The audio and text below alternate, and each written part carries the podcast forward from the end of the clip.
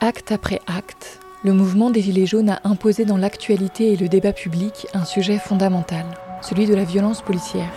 Auparavant associé aux banlieues, on se pose désormais la question de sa légitimité, de ses conséquences et des traces qu'elle laisse également. Je suis Fan Montet.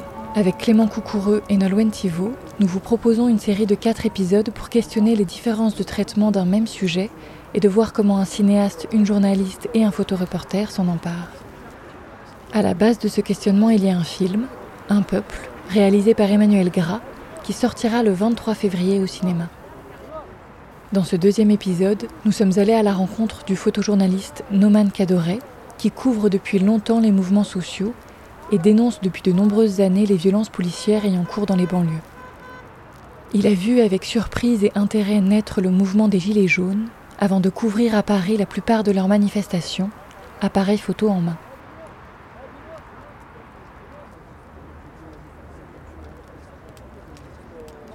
Je me surnomme Noman dans la photographie. Euh, j'ai 33 ans, j'ai grandi dans la banlieue sud de Paris, dans le 94, et j'ai commencé la photo quand j'avais 17-18 euh, ans. Maintenant, aujourd'hui, je suis vraiment photojournaliste, photoreporter. Je travaille pour euh, la presse nationale, en partie, et, et je, travaille sur un média qui s'appelle Fumigène. Voilà, enfin, j'ai tout un parcours, on va dire, de la photographie associative, photographie engagée. Donc moi, je ne me définis pas comme militant, je me définis vraiment comme, euh, un photographe engagé.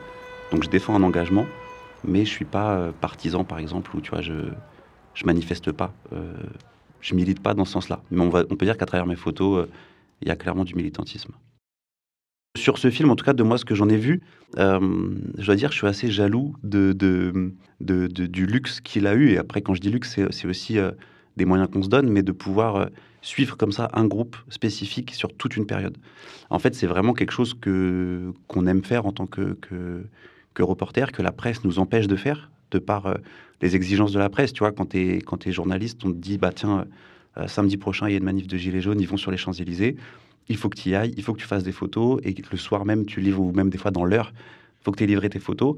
Et donc, tu n'as pas le temps, en fait. Euh, c'est vrai, c'est pour ça que je parle de luxe, vraiment, et, c'est tant mieux qu'il l'ait fait.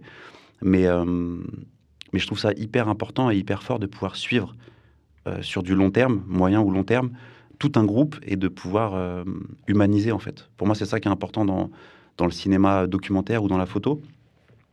C'est vraiment de pouvoir euh, humaniser les gens qui luttent. Et, là, je trouve qu'il l'a très bien fait. J'ai très très surpris de, de, en fait l'ampleur que ça a pris très rapidement. Et c'est là que je me suis rendu compte, tu vois, je crois sur le le troisième acte, il me semble. Alors, j'ai plus trop les dates en tête, mais euh, je me suis retrouvé sur les Champs-Élysées. Je couvrais la manif pour, euh, pour euh, Reporter, le quotidien de l'écologie. On s'est retrouvé sur les champs. Et là, il y avait. Enfin, j'avais jamais vécu ça, en fait, de tout mon parcours, ni de journaliste, ni de militant. Tu vois, autant de monde comme ça qui arrive sur les champs, qui sont autant, autant déterminés, qui dressent des barricades dans plein milieu des Champs-Élysées. Ça. Voilà, c'était, c'était, c'était assez inédit. Donc, pour moi, c'était une évidence de couvrir ce mouvement. Mais euh, après, là, sur, sur ce mouvement, j'ai eu la chance d'avoir une rédac qui m'a envoyé, en fait, euh, systématiquement en reportage. Donc, c'est vrai que je te cache pas qu'au bout d'un moment, ça aide aussi quand, quand tu peux euh, bosser et, vivre, en fait, de tes photos. parce qu'il y a quand même des fois, quand tu es photographe indépendant, quand tu es journaliste indépendant, un truc qui est assez difficile, c'est que tu donnes énormément de ton temps et de l'énergie dans des conditions pas faciles, parce qu'on le voit bien, les, les manifs de Gilets jaunes, c'était. enfin voilà, on s'en est pris plein la gueule, hein, on s'en est pris autant que les manifestantes et que les manifestants. Et, euh, et qu'en plus, toi, tu rentres chez toi, tu es essoré, tu as le moral un peu miné, et qu'en plus, euh, derrière, tu as la question euh, de la survie financière qui rentre en compte, c'est difficile. On demande quoi? On demande la justice. C'est tout. Une égalité de richesse. Nous, on le sait. On sait pourquoi on est là, mais tous les citoyens français, eux, ne le savent pas forcément. Et pourtant, on se bat pas que pour nous, les Gilets jaunes, mais on se bat pour eux aussi. Alors nous, l'idée euh, avec mon collègue, c'était de, dresser en fait une série de portraits. Ce qu'on voulait, c'était comprendre qui sont les gilets jaunes en fait, euh, qui prend sa bagnole comme ça, soit dans la nuit, soit très tôt le matin pour venir à Paris, et, euh, quelles sont leurs, vraies problématiques.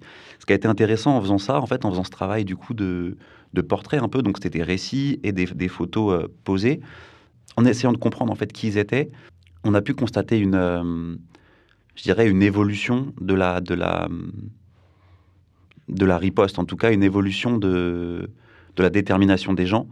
Et je pense qu'ils ont vraiment pris de, de, plein fouet en fait euh, euh, d'autres injustices. En fait, ils ont découvert euh, d'autres injustices et cette évolution-là, elle, était, elle a été importante à, à constater. Et je trouve qu'on la remarque aussi à travers le film. En fait, enfin, il y a, y a quand même un truc qui se passe, tu vois, entre les entre les ronds-points où, où, se décident des actions et, et la réalité quand on va, enfin l'autre réalité quand on va en manifestation et qu'on se confronte directement au pouvoir.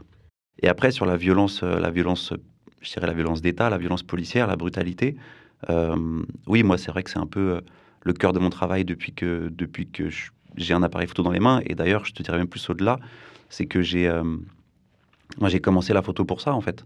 C'est que moi, j'ai vécu la brutalité policière à 14 ans et que, en fait, à 14 ans, j'ai vraiment compris dans ma chair ce qu'était la, brutalité policière et ce qu'était cette forme d'injustice. Et à 17-18 ans, quand j'ai commencé la photo, je, je, me voyais pas en fait déconnecter les deux.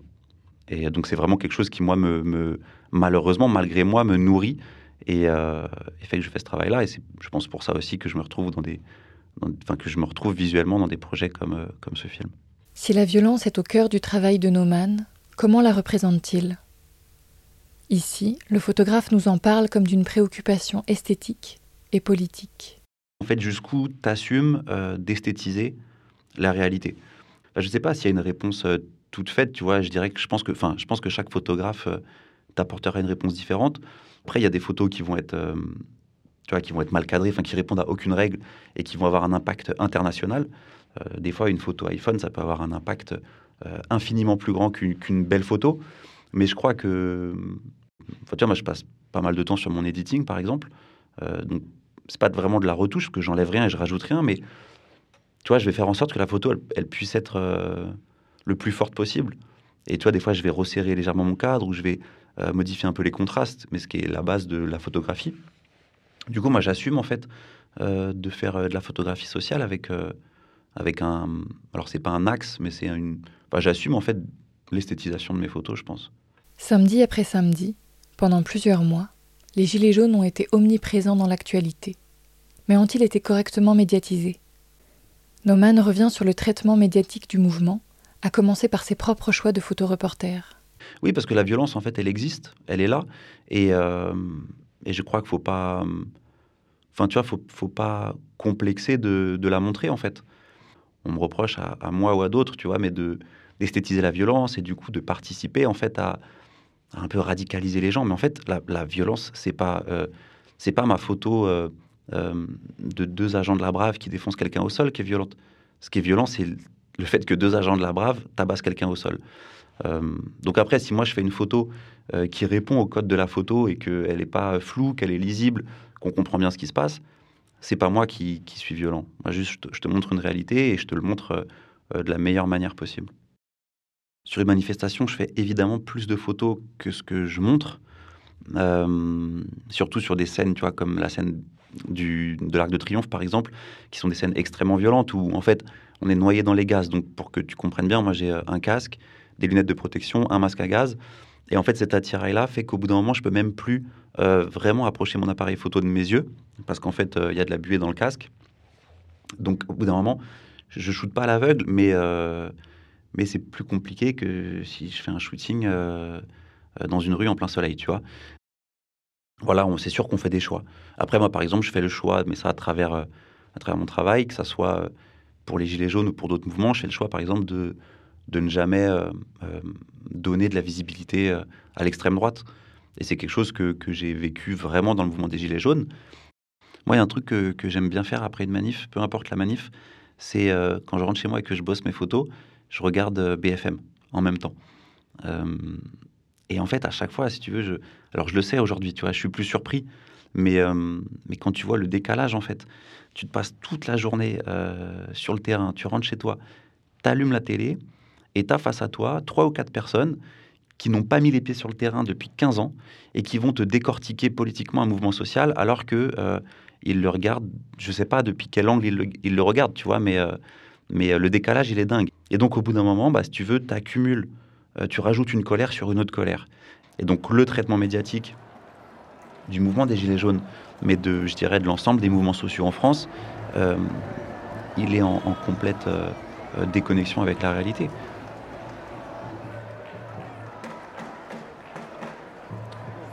Sur des images de manif, je crois que le son est plus fort que l'image en elle-même. moi, je sais que quand j'entends des... Bah, ça m'arrive de regarder des vidéos où il y a des scènes bon, d'affrontement et tout ça, ok, je connais par cœur, mais c'est parfois les sons en fait qui reviennent. Et, tu vois, si on, quand on parle avec avec justement, euh, je parlais tout à l'heure du, groupe qu'on a essayé de faire avec des journalistes, avec des photographes et tout ça. On a, au bout d'un moment de travail ensemble, on a commencé à aborder la question des, traumatismes euh, à la suite des manifs. Euh, et, la question du son et du bruit, elle revient énormément. Ah bah, c'est les sons des grenades. Hein. Enfin, les sons des grenades ou du LBD. En fait, si tu veux, avec le temps, tu commences à. Enfin, t'identifier, en fait. quand tu entends un son un peu un peu, enfin, je je vais pas le mimer, mais euh, euh, qui fuse un peu. Tu sais que ça tire au LBD, donc euh, en fait le son te permet d'adapter ton, ton, comportement physique aussi par rapport à la foule. Et, et tu vois, c'est vrai que tu peux pas bosser en musique. C'est inimaginable de, de, faire des photos en musique parce que bah, il y a des moments où tu entends un bruit qui fuse, bah tu vas te mettre derrière un obstacle, un arbre, sous une voiture ou après quand tu entends des voilà des, des grenades GLI F4, alors elles sont interdites maintenant, mais quand tu entends des trucs qui, font carrément vibrer les immeubles à côté de toi et qu'après tu entends des gens qui hurlent, tu vois, enfin tout ça en fait ça, ça vient et ça, ça te marque finalement beaucoup plus, je crois en tout cas de mon expérience, ça, marque beaucoup plus qu'un coup de matraque. En fonction du bruit, tu sais si ça va... Enfin tu sais si, si, si tu peux te prendre un truc euh, en plein visage ou tu sais si ça va plutôt euh, d'un coup se mettre à fumer partout parce qu'il y a une capsule de lacrymo qui est tombée pas loin et que tu la vois pas forcément, mais en fait tu l'entends euh, se disperser et ça te permet de savoir s'il faut courir ou, ou te planquer en fait. Pour finir, Noman décrit l'une de ses photos les plus célèbres, une voiture des forces de l'ordre prenant feu. Des conditions dans lesquelles elle a été prise à son esthétisation volontaire, ce dernier raconte pourquoi elle résume parfaitement sa pratique de photographe engagé. C'est un moment qui, qui m'a marqué un peu, tu vois, dans, dans, mon parcours, euh, tant euh, mon parcours photo, journalistique, photographique, pardon, euh, que dans mon, dans mon parcours humain. Cette histoire, elle a été le, point de départ de beaucoup de choses. Donc, pour te remettre un peu le contexte, du coup, on est deux jours avant, moi, j'avais reçu une interdiction de manifester de la préfecture de police. Finalement, l'interdiction de manifester est annulée par le tribunal administratif. Donc, je me retrouve dans une espèce de. Je me retrouve d'un coup interdit de manif par le préfet, quand même. Donc, tu vois, tu te dis, bon, c'est un peu. C'est un peu ouf ce qui est en train d'arriver. le lendemain, tu te retrouves au tribunal, alors que il n'y a aucune raison que tu sois dans un tribunal. Le surlendemain, tu es en manif. Et, euh, et de là, manif, euh, manif des policiers place de la République, contre-manifestation, qui part en manifestation sauvage, parce que la contre-manifestation se fait réprimer. Et, euh, et la voiture de, de, policiers, donc on connaît l'histoire, qui se retrouve coincée dans un embouteillage et, et attaquée. Je suis sur une rambarde juste au-dessus, je fais des photos. On parlait tout à l'heure d'esthétisation des photos. cette photo, j'assume qu'elle est un peu esthétique tu vois. Enfin, euh, elle n'aurait pas le même impact si je l'avais pas du tout travaillé, si elle était plate et que les couleurs n'étaient pas un peu euh, retravaillées. Euh, et, ce qui a été assez marquant sur cette séquence, c'est que, en fait, pendant toute la séquence, donc quand la voiture se retrouve coincée, jusqu'à ce qu'elle soit coincée, jusqu'à ce qu'elle soit complètement carbonisée, à quelques dizaines de mètres derrière nous, tu as, je sais pas, peut-être pas des centaines, mais en tout cas, il y a plusieurs unités de CRS qui sont là. Ils sont plus nombreux que les gens qui sont dans la manifestation spontanée.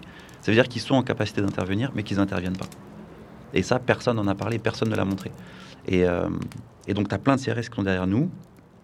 Je fais des images. Au moment où il n'y a plus personne, il reste plus qu'une quinzaine de journalistes. D'un coup, il y a plein de gaz lacrymogènes qui nous arrivent dessus, autour de la voiture, et on se prend une charge hyper violente. C'est-à-dire que d'un coup, tu as plein de CRS qui arrivent en courant. Nous, par réflexe, on lève nos appareils photo, on reste les mains en l'air à côté. Euh, on comprend qu'il faut courir en fait. Et donc là, on quitte la zone en courant euh, vraiment rapidement. Et tu vois, tout ça pose question. Pourquoi ils ont, je ne vais pas dire qu'ils ont laissé faire, mais en tout cas, ils auraient pu intervenir. La situation, elle monte et euh, quelques heures après, il y a plusieurs personnes qui se font interpeller de manière complètement arbitraire et aléatoire, qui sont placées en détention. Et, et voilà, il y a des gens qui ont, qui ont, fait véritablement de la prison sans preuve sur cette histoire de voiture de police. Donc, cette photo, elle est assez, euh, euh, assez importante pour moi. Le soir même, tu as tout de suite, j'ai appelé mon avocat qui m'a dit euh, poste la photo, explique que tu étais là. et attends pas de recevoir une autre interdiction de manif parce que du coup, on est dans un truc un peu de paranoïa par rapport à ça aussi. Et, donc voilà, des gens qui ont fait de la tôle quand même, tu vois. Donc, donc oui, moi quand je vois cette photo, en fait, je l'entends, j'entends encore la voiture brûler, les plastiques qui fondent et tout ça. Vous venez d'écouter le deuxième épisode d'une série produite par Narration. Elle accompagne la sortie du film Un peuple, réalisé par Emmanuel Gras, qui sortira le 23 février 2022 par le distributeur de films KMBO. Entretien et réalisation par Clément Coucoureux, Fan Montet et Nolwenn Thibault. Merci à Inès Ndawi, Jeanne Terral, Vladimir Koch et Grégoire Marchal de KMBO, à Mélanie Simon-Franza de la Grande Distribution et à Catel Guelo de Blast pour leur aide sans oublier Noman Cadoret qui a contribué à ce podcast. Dans le prochain épisode de cette série, vous pourrez entendre la voix de la journaliste Salomé Saké qui nous racontera comment elle a couvert médiatiquement le mouvement des Gilets jaunes. Parce qu'avant, on avait cette idée de si tu te prends, euh, tu te fais massacrer par la police, c'est quand même que tu l'as un peu cherché, que tu es un peu coupable de quelque chose quelque part, que tu es dans des. Voilà, il y avait vraiment cette idée-là. Euh, parce que les violences policières euh, avaient surtout lieu dans les banlieues, euh, donc loin de ce qu'on pouvait voir, en tout cas loin de ce que moi j'avais pu voir plus jeune. Et là, d'un coup, ça devenait dans l'espace public sur les Champs-Élysées contre des manifestants lambda, en fait, qui n'ont absolument rien fait, qui ne sont absolument impliqués, enfin, qui sont pas impliqués dans la moindre violence.